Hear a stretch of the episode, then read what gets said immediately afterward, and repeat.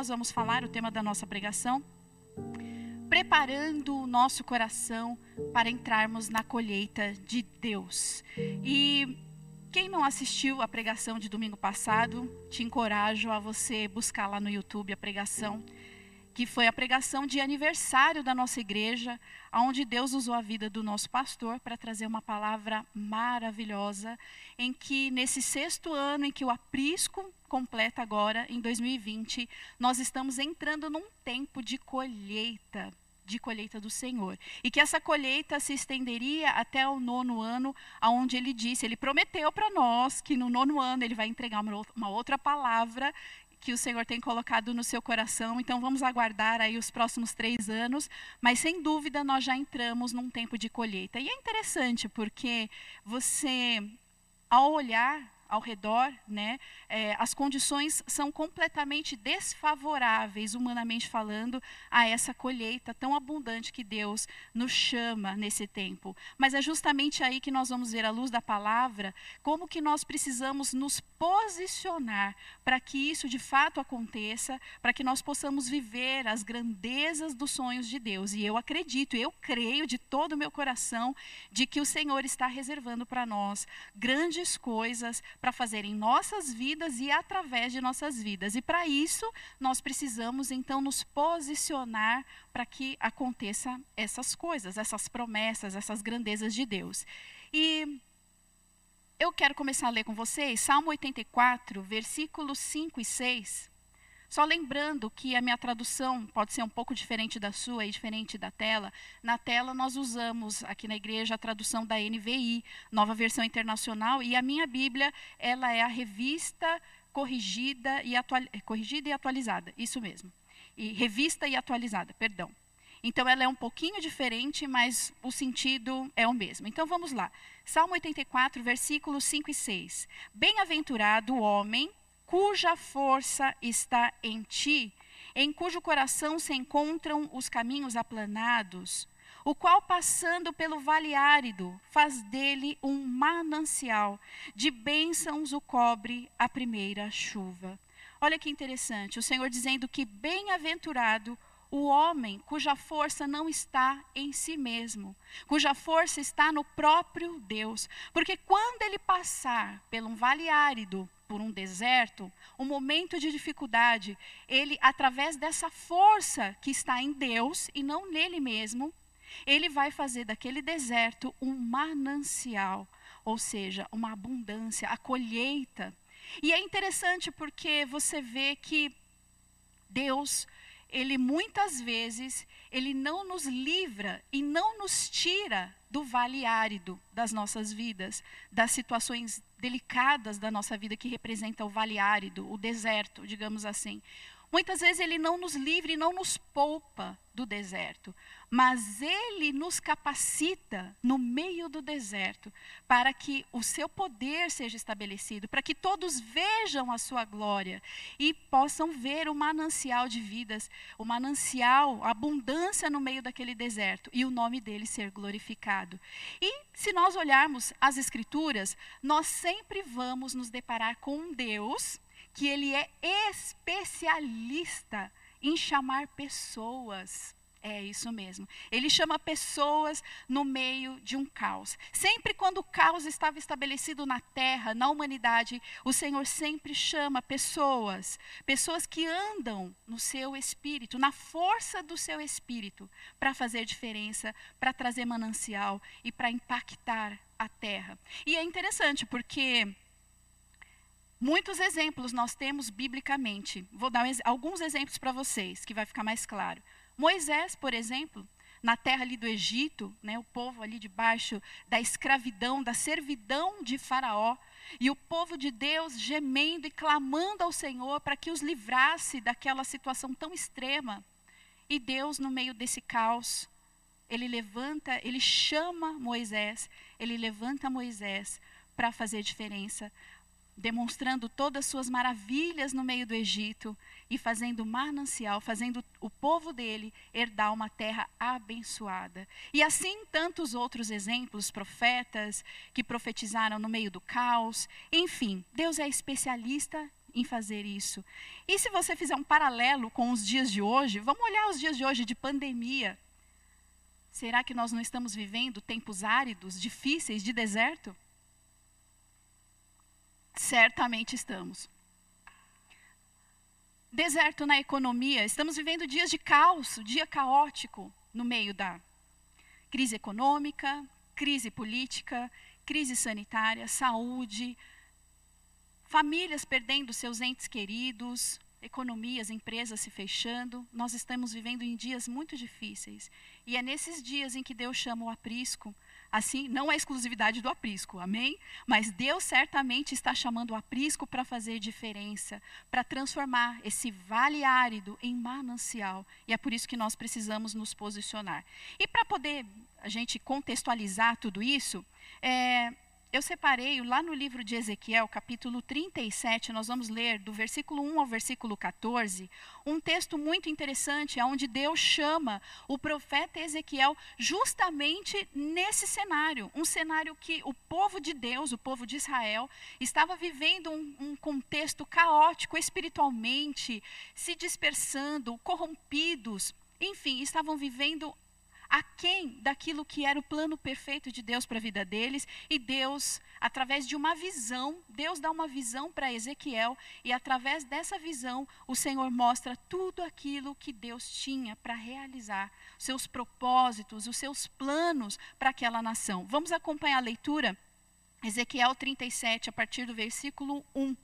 Veio sobre mim a palavra, a mão do Senhor, e ele me levou pelo Espírito do Senhor e me deixou no meio de um vale que estava cheio de ossos, e me fez andar ao redor deles. Eram muito numerosos na superfície do vale e estavam sequíssimos. Então me perguntou: Filho do homem, acaso poderão reviver estes ossos? E eu respondi: Senhor Deus, tu o sabes. Disse-me ele: Profetiza a estes ossos e dize-lhes: ossos secos, ouve a palavra do Senhor. Assim diz o Senhor Deus a estes ossos: Eis que farei entrar o Espírito em vós e vivereis. Porei tendões sobre vós, farei crescer carne sobre vós, sobre vós estenderei pele, e porei em vós o Espírito e vivereis, e sabereis que eu sou o Senhor. Então profetizei segundo me for ordenado. Enquanto eu profetizava, houve um ruído, um barulho de ossos que batiam contra ossos e se ajuntavam cada osso ao seu osso. Olhei e eis que havia tendões sobre eles, e cresceram as carnes, e se estendeu a pele sobre eles, mas não havia neles o espírito. Versículo 9. Então ele me disse: profetiza ao espírito Profetiza, ó filho do homem, e dize-lhe: Assim diz o Senhor: Vem dos quatro ventos, ó Espírito, e assopra sobre, este, sobre estes mortos, para que vivam. Versículo 10: Eu profetizei como ele me ordenara. E o Espírito entrou neles, e viveram, e se puseram em pé um exército sobremodo numeroso. Então me disse: Filho do homem, estes ossos são toda a casa de Israel. Eis que dizem: Os nossos ossos se secaram e pereceu a nossa esperança. Estamos de todo exterminados. Versículo 12. Portanto, profetiza e dize-lhes: Assim diz o Senhor Deus: Eis que abrirei a vossa sepultura e vos farei sair dela, ó povo meu, e vos trarei a terra de Israel. Sabereis que eu sou o Senhor, quando eu abrir a vossa sepultura e vos fizer sair dela, ó povo meu. Porei em vós o meu espírito e vivereis, e vos estabelecerei na vossa própria terra. Então sabereis que eu, o Senhor, disse isso, o fiz, diz o Senhor. Amém? Olha que interessante, Deus chamou Ezequiel nesse momento caótico e numa visão de um vale de ossos secos, os ossos estavam sequíssimos e eram numerosos, Deus mostrou para Ezequiel que aquele vale de ossos secos representava o povo dele, o povo de Israel, que estava morto, morto espiritualmente, morto nos seus delitos, nos seus pecados, nos seus sonhos e projetos. E Deus, então, nessa visão, mostra para Ezequiel, chama Ezequiel qual é a vontade dele, para que Ezequiel fosse boca de Deus, para que Ezequiel, através da sua profecia, fizesse trazer esperança novamente ao povo de Deus, trouxesse vida, fizesse aquele vale árido se transformar em manancial de vida. E alguns pontos são importantes dentro desse texto que nos chama bastante atenção a fim de que nós possamos aprender. Algumas posturas que Ezequiel teve diante dessa visão nos fará compreender a nossa postura que deve ser diante de Deus, para que nós possamos viver todos os sonhos do Senhor, para que a nossa colheita seja de fato abundante nesse tempo tão caótico como naquele tempo de Ezequiel. Então, o primeiro ponto que eu gostaria de chamar a atenção, lá no verso 3, diz assim: Então me perguntou, Filho do homem, acaso poderão reviver esses ossos? E eu respondi: Senhor Deus, tu o sabes. Então, quando Ezequiel ele responde para Deus: Deus, o Senhor sabe, é o Senhor que sabe se o Senhor pode reviver ou não esses ossos. Ali demonstra uma, é, Ezequiel demonstra uma submissão, uma completa submissão à soberania de Deus. Ele não disse, Deus, o Senhor pode fazer, o Senhor vai fazer porque eu creio nisso. Não. Ele disse, o Senhor é quem sabe. E a soberania, quando nós nos posicionamos, irmãos, diante da soberania de Deus, é o primeiro passo, é a primeira postura espiritual que o cristão precisa ter para que ele possa se colocar na condição de receber a colheita. Muitas vezes, às vezes até ingenu ingenuamente, nós, quando fazemos orações a Deus, em nossas orações, muitas vezes a gente fala: Senhor, faça isso, Senhor, faça aquilo, move ali, transforma ali. E muitas vezes nós nem sabemos se de fato aquilo é da vontade de Deus. E nós precisamos ter essa postura de compreender a soberania do Senhor. Por exemplo, eu não sei se você já passou por uma situação de perda na sua vida a perda de um familiar, de um ente querido, de uma empresa, a perda de um casamento, a perda de alguma situação que para você realmente era algo muito, muito, valor, muito valoroso. E eu já vi isso em muitas vezes e confesso para vocês que isso entristeceu muito meu coração. De ver algumas posturas de revolta, pessoas que se revoltam contra Deus, porque simplesmente o Senhor tomou, o Senhor tirou aquilo que ela tanto amava, aquilo que ela tanto valorizava. E nós precisamos ter muito cuidado, queridos, porque nosso Deus é um Deus de amor, é um Deus de maravilhas, é um Deus de misericórdia. Ele só tem amor para nos dar, ele só tem compaixão para nos entregar. Ele, o caráter dele é um caráter amoroso. Só que os nossos pensamentos não são os pensamentos de Deus. Nós somos seres humanos, nós somos limitados. A nossa compreensão, ela enxerga até um ponto, e Deus ele é soberano. Ele enxerga as nossas situações dentro de um contexto da humanidade e que muitas vezes nós não enxergamos como um livramento de Deus. Às vezes a perda de um negócio, um fechamento, às vezes a perda de um familiar. Você fala, como que isso pode estar, pastora, dentro de um contexto de Deus? Bom, se nós tivermos a compreensão de que a, nem a nossa vida nos pertence, mas Deus, pela sua misericórdia e pelo seu amor, ele nos deu um fôlego de vida, ele nos deu vida, é um presente que ele nos dá pela graça dele, pelo amor dele. Quando nós temos essa postura de reconhecer a soberania, que tudo pertence a ele, até a nossa vida, então, como Jó nós falamos: Senhor, o Senhor me deu a vida, o Senhor tira a vida, porque a vida pertence ao Senhor. E quando nós temos essa postura de reconhecer essa soberania exclusiva de Deus, nós podemos ficar tristes. Sim, de fato, somos seres humanos mas reconhecemos que a vida pertence a Ele, reconhecemos que Ele tem o poder, Ele sabe todas as coisas. E essa foi a postura de Ezequiel, a primeira postura importante para que nós possamos entrar nesse tempo de colheita soberania de Deus. Nesse tempo de pandemia, né, às vezes a gente percebe muitas pessoas se perguntando: ah, mas por que está acontecendo isso? Tantas pessoas estão morrendo, cadê Deus? Será que Deus não está vendo? Por que será? É por causa disso? É por causa daquilo? E muitas vezes o ser humano quer encontrar respostas aonde muitas vezes não cabe ao ser humano encontrá-las, mas confiar na soberania de Deus.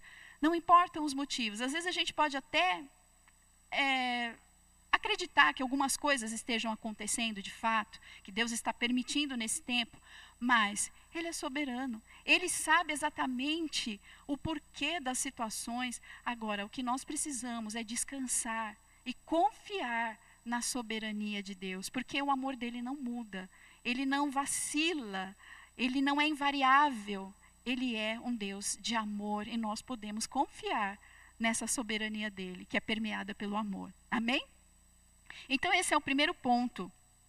E o segundo ponto, lá no verso 4, muito importante também, quando ele disse: Disse-me ele, disse-me Deus, profetiza a estes ossos e diz-lhes: Ossos secos, ouve a palavra do Senhor. Deus deu uma ordem, profetiza Ezequiel sobre esses ossos. Fale, declare. E aqui, gente, é muito importante porque é uma fé que foi gerada no coração de Ezequiel, uma fé fundamentada. E aqui eu preciso fazer um adendo, né, um alerta, com muito, muito carinho né, que eu digo isso, que existem muitos cristãos, muitas filhas, muitos filhos de Deus, que são sinceros para com Deus, que amam ao Senhor, mas que têm sofrido, têm sofrido muitas vezes, porque não têm o um entendimento de uma fé fundamentada. Né? Muitas vezes nós vemos uma, uma fé permeada pela imaturidade, e eu preciso tocar nesse ponto para que a gente possa crescer na nossa fé. Muitas vezes há uma, uma digamos, uma confusão, né? É, em que as pessoas acreditam que um desejo do coração é a mesma coisa que uma vontade de Deus. E já vi muitos cristãos falando que Deus realiza desejos do coração. Sim, é verdade. Deus realiza desejos do coração, desde que esses desejos estejam dentro dos planos, da vontade e do projeto de Deus. Se você pegar, por exemplo, lá no livro de Tiago, o Senhor fala muito claramente que tudo aquilo que pedíssemos em oração segundo a sua vontade, ele nos concederia.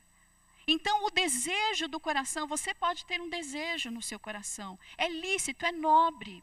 Nós somos seres humanos e temos sonhos, temos projetos, mas muitas vezes esses sonhos podem estar alinhados ao propósito de Deus e Deus vai realizar o desejo do seu coração. Alguns desejos, alguns sonhos e alguns projetos não fazem parte do plano de Deus e Deus não vai realizar. Agora, uma coisa é você fundamentar a sua fé num desejo do seu coração. E outra coisa é você fundamentar a sua fé numa palavra liberada de Deus. É uma coisa completamente diferente. E aqui é nesse ponto que eu quero chamar a tua atenção e a minha atenção. Nós precisamos, queridos, buscar a vontade plena de Deus para as nossas famílias, para o nosso comércio. O que, que nesse tempo de pandemia o que Deus tem para a sua família, o que Deus tem para a sua vida financeira, para o seu ministério. Como que Deus quer te usar nesse tempo de isolamento social? Então nós precisamos ter palavras de Deus. Nós precisamos ter respaldo e não colocar a nossa fé em desejos. E se você me perguntar, pastora, mas a palavra de Deus não diz lá no livro de Hebreus que a fé é o firme fundamento das coisas que se esperam, que não se veem, mas se esperam?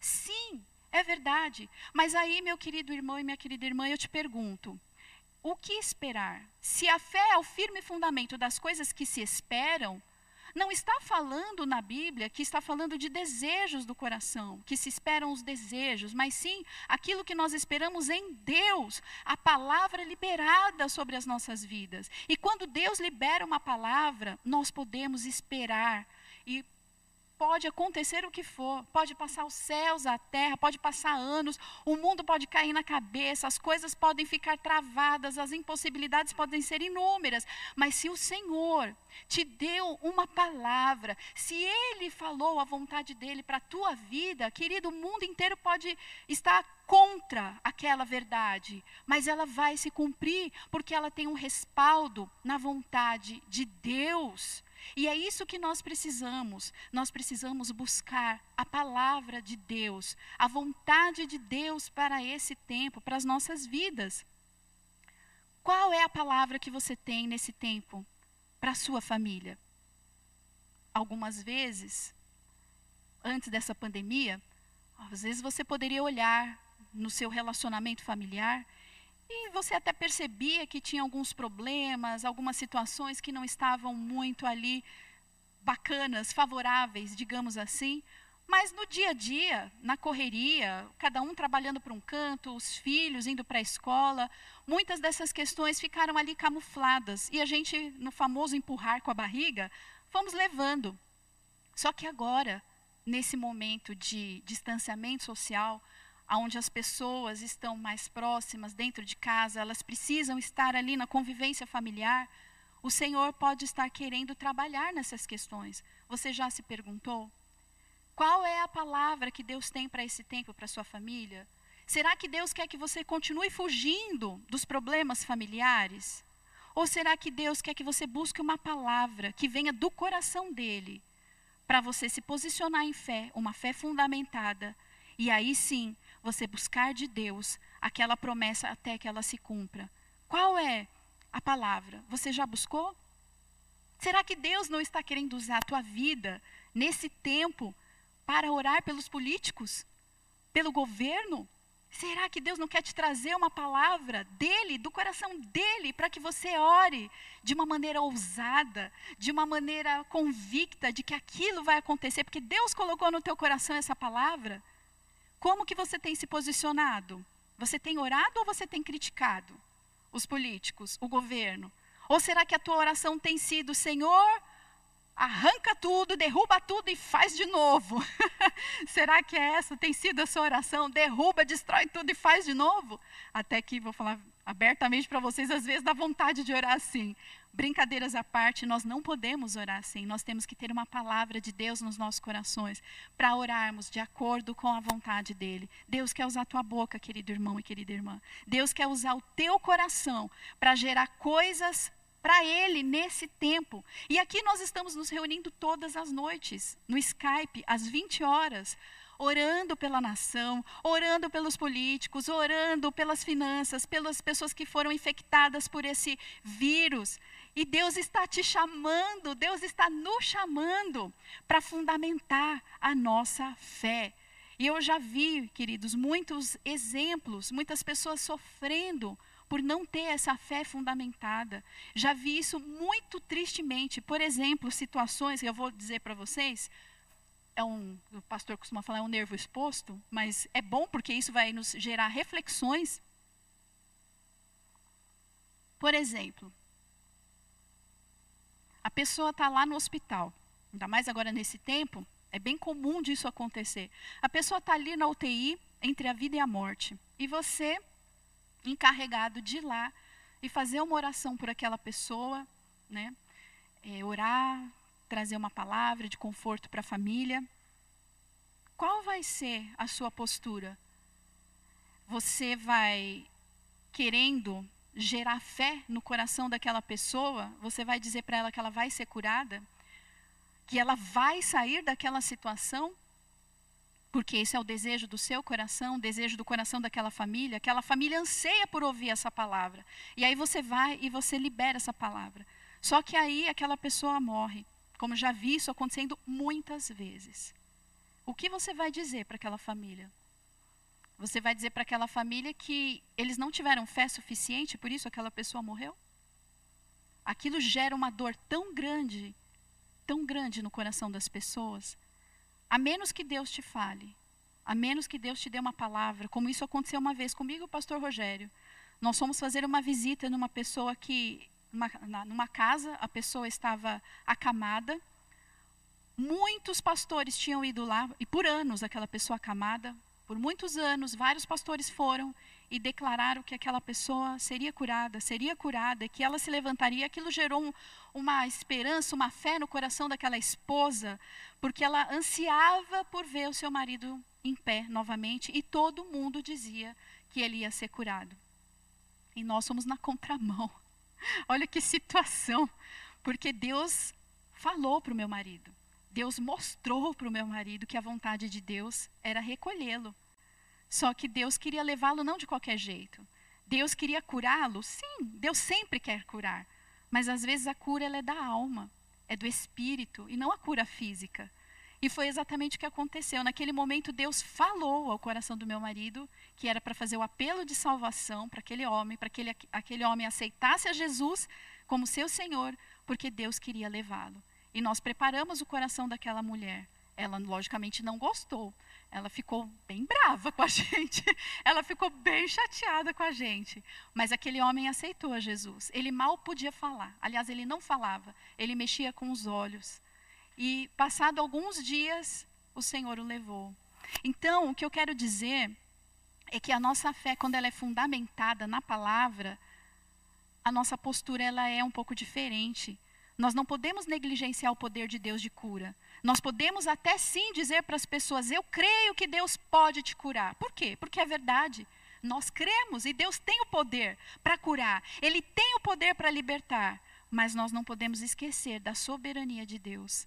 Não podemos nos esquecer de levar as pessoas a acreditarem que, independente de o propósito de Deus ser estabelecido na vida dela, ela ficando na terra ou ela partindo, o Senhor vai curar nem que a cura seja da alma, nem que a cura seja do espírito, porque ele promete na sua palavra que ele vai nos curar.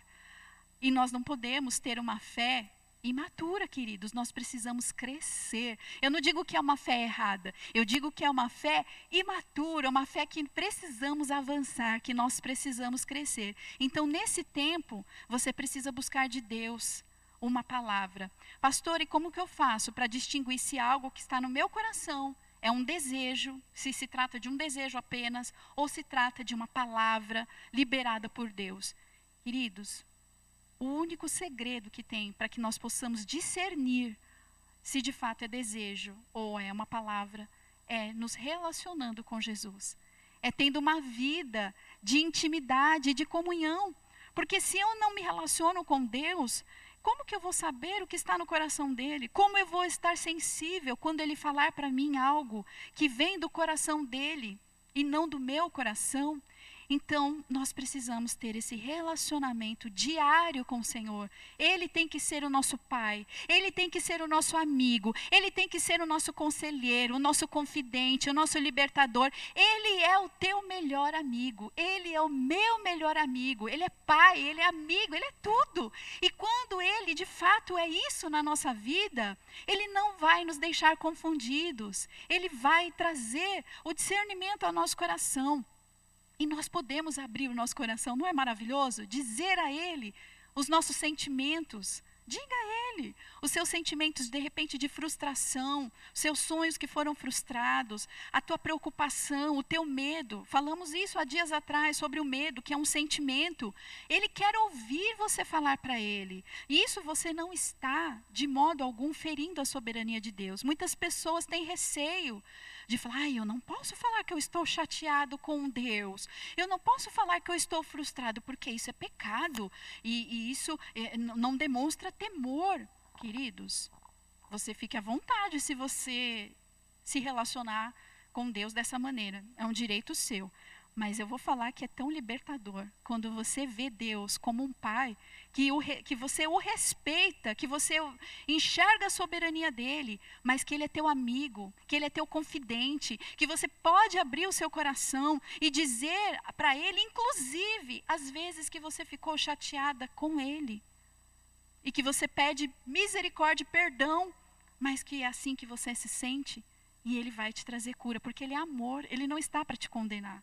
Ele é um pai de amor e misericórdia que quer curar o teu coração e mostrar um caminho, um caminho de santidade, um caminho de fortalecimento do teu coração e da tua fé. E você pode tê-lo como pai a qualquer hora do dia. Olha que coisa maravilhosa, é lindo demais. Vamos, vamos avançando, porque o tempo também avança. É, lá no verso 7, um outro ponto, terceiro ponto importante. Ezequiel diz assim, versículo 7: Então eu profetizei segundo me fora ordenado. Enquanto eu profetizava, houve ruído, barulho e ok. Mas olha que interessante. Eu profetizei segundo o que Deus me ordenou. Terceiro ponto é obediência. Obediência a Deus. Gente, esse é um ponto tão importante. Como que nós nos posicionamos diante de Deus? Quando vem uma palavra ao teu coração, qual é a tua postura? Você tem um coração ensinável? Você questiona aquela palavra? Ah, não é bem assim. Ah, essa palavra eu não concordo muito bem com ela. Qual é a tua postura? Teu coração é ensinável? Ou será que você olha para o lado, não hoje, né, nos dias de hoje, mas você tem o hábito de olhar para o lado e falar: essa palavra é para o irmão, irmão, essa palavra é para você. Como é a tua postura? Às vezes eu dou risada, porque tem alguns irmãos que falam assim: Nossa, pastora, o irmão Fulano de Tal deveria estar aqui hoje para ouvir essa palavra. Essa palavra é todinha para ele. E eu morro de rir, porque eu, a primeira coisa que eu pergunto é: Mas será que essa palavra era para o irmão mesmo? Porque se essa palavra fosse para ele, ele estaria aqui ouvindo essa palavra. Será que essa palavra não foi para mim e não foi para você? Porque nós estivemos aqui ouvindo ela? Ai, pastora, não sei, a palavra é todinha para o irmão. Então nós precisamos entender, queridos, que uma vez que Deus libera uma palavra sobre nós, ele espera de nós um posicionamento. Ezequiel prontamente obedeceu ao Senhor. A palavra veio, Deus falou: Ezequiel, profetiza sobre esse vale de ossos secos. E ele obedeceu. Eu profetizei segundo me for ordenado. Deus falou e eu fiz. Eu obedeci. E se você olhar a parábola, por exemplo, da semeadura, lá em Mateus 13, Mateus 13, 23 diz que aquele que foi semeado em boa terra, ele vai dar o seu fruto, ele vai ter colheita e abundante, porque no versículo 23 fala que é a 100, a 60 e a 30 por um, ou seja, é uma colheita abundante. E eu te pergunto, novamente, como está o seu coração? Existe obediência no seu coração? Ou será que de repente você tem questionado a Deus de tantas coisas que você não compreende, que você não concorda, que você discorda, que você não é bem assim, não é assim? Muitas vezes, queridos, a gente precisa reconhecer no nosso coração que às vezes nos falta humildade. Humildade de reconhecer que nós não somos detentores da verdade. Nem sempre aquilo que nós acreditamos que é o certo às vezes, aos olhos de Deus, não é.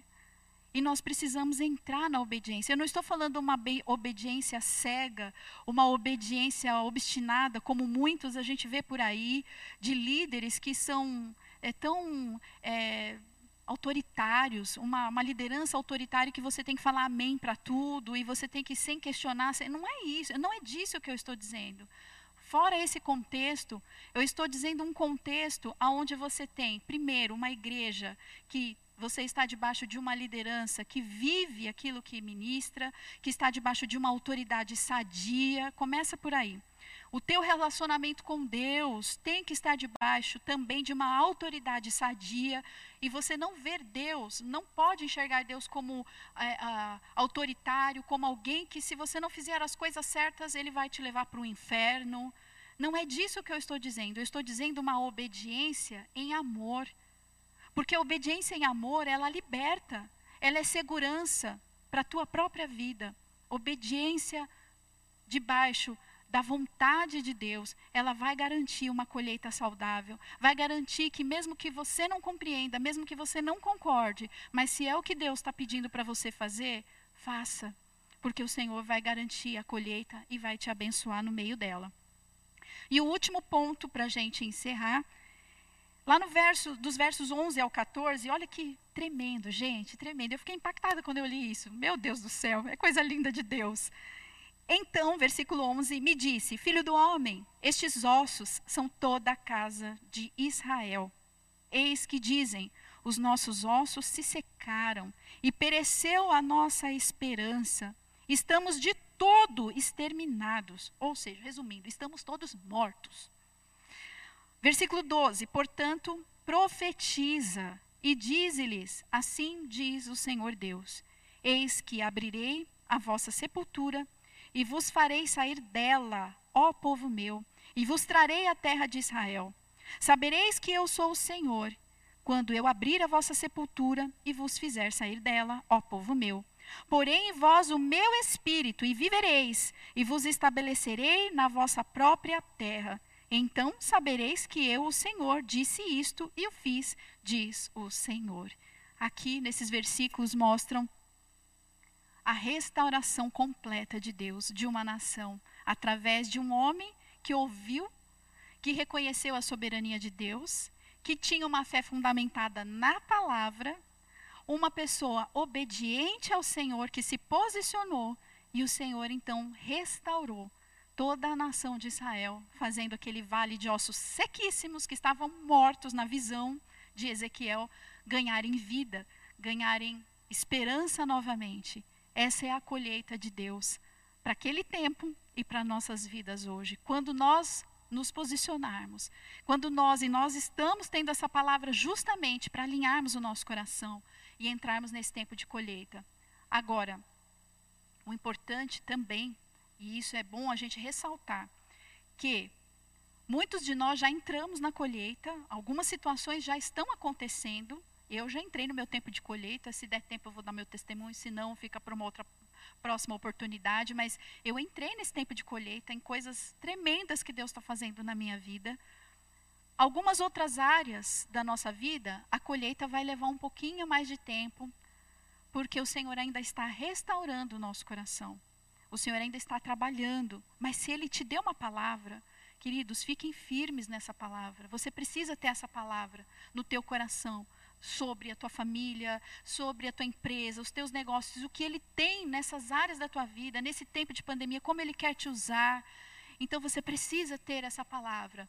E uma vez que essa palavra vier ao teu coração, essas direções, essas estratégias de Deus, Fique firme, porque Deus está agindo. Ainda que você não veja a plenitude, a, a, a obra de Deus completamente restaurada, mas se você observar ao teu lado, ao teu redor, você vai ver sinais de Deus, que Deus está agindo sim, que Deus está fazendo sim. Você vê que, se você ler todo esse texto, aqueles ossos não se levantaram do nada na visão. Foi vindo aos poucos, os tendões, os ossos foram se juntando aos poucos, eles foram as ligaduras foram se unindo, ou seja, não foi como num passe de mágica e simplesmente levantem, não. E depois que se formou novamente o corpo humano, ainda o Senhor falou agora profetiza o fôlego de vida, ou seja, levou um tempo. Houve uma um, um, um, um tempo, um processo para que aquela colheita pudesse vir. Se você está nesse processo, ou se você já está colhendo, seja qual for o tempo de Deus para a tua vida, para o teu ministério, para as tuas finanças, para os teus sonhos, às vezes não, Deus pôs um, um bloqueio ali, ele não, enfim, fechou-se uma porta, mas não é porque fechou uma porta, é porque ainda não é o tempo certo para a colheita vir. Precisa ser amadurecida ainda a semente. O Senhor está regando a terra. Algumas coisas Ele está fazendo, Ele está mexendo, Ele está trabalhando. Para que na hora certa venha a colheita plena sobre essa área da tua vida que é tão importante. E aqui eu já estou encerrando, mas Antes de encerrar, eu né, gostaria de contar um testemunho. Eu não vou conseguir contar ele em detalhes, porque ele é grande, talvez eu precise de uma pregação inteira. Os pastores até deram risada, o pessoal zoa muito comigo aqui, viu, gente? Eu sou alvo de muita chacota aqui, preciso abrir meu coração. Estou brincando. Mas porque eu sou muito prolixa, né? Vocês já perceberam. Então, às vezes, eu vou contar uma coisa, eu conto nos mínimos detalhes, né? Para ter certeza que nada se perdeu. Então, eu vou deixar para uma outra oportunidade os detalhes da daquilo que, do testemunho, mas eu preciso contar para vocês pelo menos o geral do testemunho, porque tem tudo a ver com essa palavra e é para gerar fé no teu coração de que de fato nós entramos num tempo de colheita e eu recebi a minha colheita no dia do aniversário da igreja no domingo passado. Foi no dia, eu falei, meu Deus do céu, foi instantâneo. Aniversário da igreja, eu entrei numa colheita. Bom, eu vou contar rapidamente. É, tinha uma área da minha vida alguns anos atrás, uma área que, sabe quando você sente que essa área não está resolvida completamente e que você sente como se você tivesse engasgado com aquela situação, né? É uma situação que não é que nem você comer um alimento que não te fez muito bem, né? Então você não vomita, mas você também não fica bem, fica aquela coisa meio enjoada, né? E, tal. e eu estava com essa área na minha vida dessa maneira. E eu tinha um desejo no meu coração e, e, eu tive o cuidado, há muitos anos atrás, de não colocar minha fé em cima desse desejo, porque eu sabia que era um desejo humano, um desejo meu. E eu tive o cuidado de, ao longo dos anos, ao longo do tempo, abrir o meu coração com Deus e falar a respeito desse desejo, desse sonho, mas sempre buscando uma palavra para fundamentar a minha fé e não colocar minha fé em desejos, mas sim na palavra. E eu sempre buscando o coração de Deus. Deus, eu quero saber se é da tua vontade, eu quero saber se é da tua vontade esse desejo e tal. Até que, dois anos atrás, mais especificamente, eu tive uma palavra, finalmente, de que era vontade de Deus. E ali se tornou, eu até comentei na época com o pastor, que eu falei, amor, Agora não se trata mais de um desejo do coração, e sim da vontade de Deus. Agora se trata de uma palavra, uma, uma promessa de Deus. E eu fiquei em paz e muito feliz, porque eu falei, agora sim eu posso ter fé. Fé por quê? Porque é uma fé fundamentada naquilo que Deus me disse. Né? Não foi ninguém que me revelou, nem foi ninguém que especulou, mas foi Deus que falou. E eu guardei aquela palavra, só comentei com o marido a palavra que Deus havia me dado. E aquilo gerou muita fé no meu coração, e aí os próximos meses foram indo, foram indo, até que de fato aquilo não aconteceu. E quando não aconteceu, eu fiquei com duas situações complicadas, né, e difíceis e dolorosas. A primeira situação foi que de fato não aconteceu, né, e né, isso gerou tristeza no coração. Mas o que mais me machucou não foi nem o fato de não ter conseguido aquele sonho. O que mais me machucou e mais feriu meu coração foi o sentimento de que Deus havia me enganado. Né? E talvez você possa, possa soar como uma blasfêmia, oh, como alguém vai ficar, vai se sentir enganado. E eu preciso abrir o meu coração com vocês, porque é verdade, eu não posso mentir diante do altar de Deus. Na minha mente, eu sabia que Deus jamais iria me enganar. A minha mente dizia que Deus me amava e que eu não estava compreendendo. Mas o meu coração dizia, e o meu sentimento era: Senhor, o Senhor me enganou, porque o Senhor me deu uma palavra. Era uma palavra, uma promessa, e aquilo não aconteceu, e eu não entendo por quê. Cura o meu coração. E foram meses, foram alguns anos. Sempre que eu orava sobre isso, eu nunca desrespeitei a soberania de Deus, sempre me coloquei compreendendo a vontade de Deus. Deus, eu sei que é o melhor para a minha vida. Isso, por mais que eu não entenda, é o melhor. Porém, eu não consigo compreender o porquê que o Senhor liberou uma palavra, uma promessa, e sendo que era tão simples o Senhor falar para mim que não, e ok, né? Enfim, isso machucou muito demais meu coração, a ponto de é, eu abrir a Bíblia nos meses seguintes, né? Eu abri a Bíblia, quando não aconteceu a situação, eu abri a Bíblia e eu falava, Deus, quem me garante que essa palavra que o Senhor está trazendo é o Senhor mesmo falando comigo? Eu já não sei mais se o Senhor está falando comigo ou não está falando comigo. Isso abalou um pouco, queridos. Eu sou muito sincera a falar. Eu, abalou bastante meu coração, mas eu nunca deixei de falar dos meus sentimentos com Deus. Sempre abri o meu coração, não me escondi. E aí, um dia, bem recente, isso já é bem recente, eu em casa estava orando sobre esse assunto e eu falei para Deus o seguinte: falei, Pai, o Senhor não é obrigado a me dar entendimento e explicação de nada, porque eu compreendo a tua soberania. O Senhor não é obrigado, o Senhor não me deve explicação nenhuma. Porém, se o Senhor tiver misericórdia dessa pecadora aqui, se o Senhor tiver um, misericórdia da minha vida e puder me dar alguma justificativa, uma explicação para que eu possa ter paz no meu coração, para que eu possa ser livre e liberta desse sentimento, eu ficaria muito grata. Mas eu compreendo que, aqui em vida, né? Porque um dia na glória nós vamos entender todas as coisas. Mas aqui em vida, se o Senhor tiver misericórdia e puder trazer né, a explicação, eu ficaria muito feliz. E assim eu orei poucos, dias, uh, poucos meses atrás. E no dia do aniversário da igreja, antes de começar o culto, o Senhor me libertou. O Senhor abriu o meu entendimento e me fez enxergar exatamente como Ele enxerga como ele enxergava aquela situação e ele começou a trazer tudo à luz. Gente, Eu, eu falo para vocês que foi tão glorioso, foi tão libertador. Eu tremia no meu corpo, eu tremia, eu tremia, que eu não conseguia. Eu falei, Deus, eu preciso descer, porque vai começar o culto. E eu não consigo parar de tremer, porque foi tão glorioso, foi tão grandioso. Resumindo, depois eu vou contar isso para vocês com mais detalhes, porque é muito enriquecedor tudo, né, todos esses anos, as coisas que vão se encaixando, mas em outras palavras, Deus me disse: "Filha, eu estive o tempo todo com você". Todas aquelas palavras, e principalmente aquela última que era a minha palavra, era a minha promessa, de fato era uma promessa, eu não te enganei. Era uma promessa, era a minha palavra, só que você estava olhando com uma outra ótica, não com a minha ótica. Por isso você se sentiu enganada. Mas eu estive com você, eu falei ao teu coração. Gente, eu me senti tão como uma criança, sabe? Uma criança que ganha um presente, que é livre nos braços do Pai e fala: Jesus, o Senhor não me enganou, o Senhor é lindo, o Senhor é maravilhoso. Eu sabia no meu coração que Deus não tinha me enganado, mas não, não era uma situação completamente resolvida, eu não me sentia livre.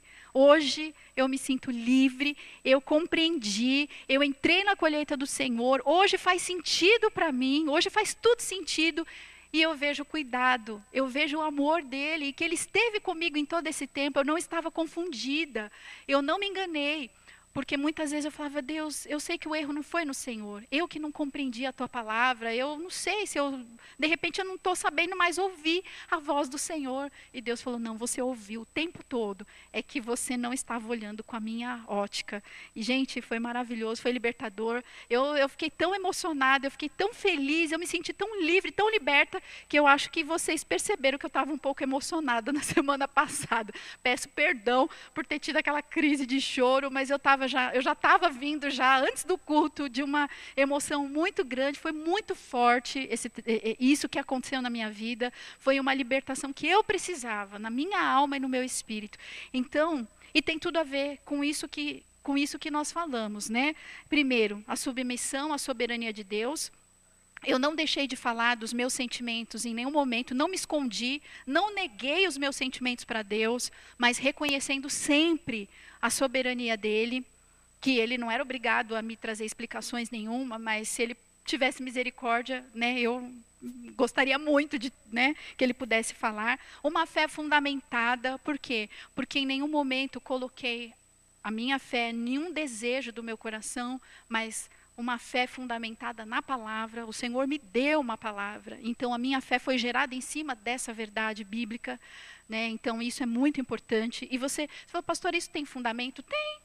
Se você pegar vários exemplos, esse de Ezequiel, você pega o exemplo de Maria, que gerou a Jesus, um anjo foi lá e disse para ela tudo o que iria acontecer. Não foi do nada que ela simplesmente falou: Eu vou ficar grávida do Espírito Santo porque eu creio nisso. É um desejo do meu coração. Não, o anjo foi lá e falou: Isso vai acontecer.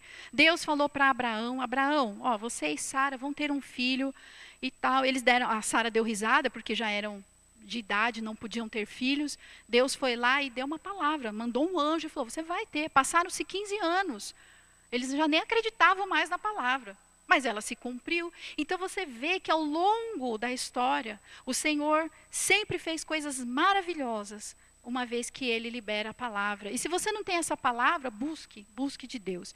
E por último, a obediência. Por quê? Porque em nenhum momento eu deixei de servir a Deus, ou deixei de fazer algo para o Senhor, ou me, me isolei, falar, ah, então já que Deus não, não me atende, Deus me enganou, Deus me, me enrolou, eu vou deixar de servi-lo, eu vou deixar de fazer alguma coisa. Não, eu caminhei em obediência, mesmo não compreendendo, mesmo aquela situação engasgada, aquela situação, mas eu continuei crendo que em algum momento Deus ia me libertar, que Deus ia transformar o meu coração. E essa transformação veio no dia do aniversário da igreja. Queridos, é isso. Eu já passei bastante do horário, me perdoem, mas resumindo, é tempo de nos posicionarmos, o nosso coração, nos alinharmos aos planos de Deus, porque grandes coisas estão por vir. Grandes coisas estão para acontecer. Isso não é jargão evangélico, é palavra promessa de Deus que foi liberada sobre nós.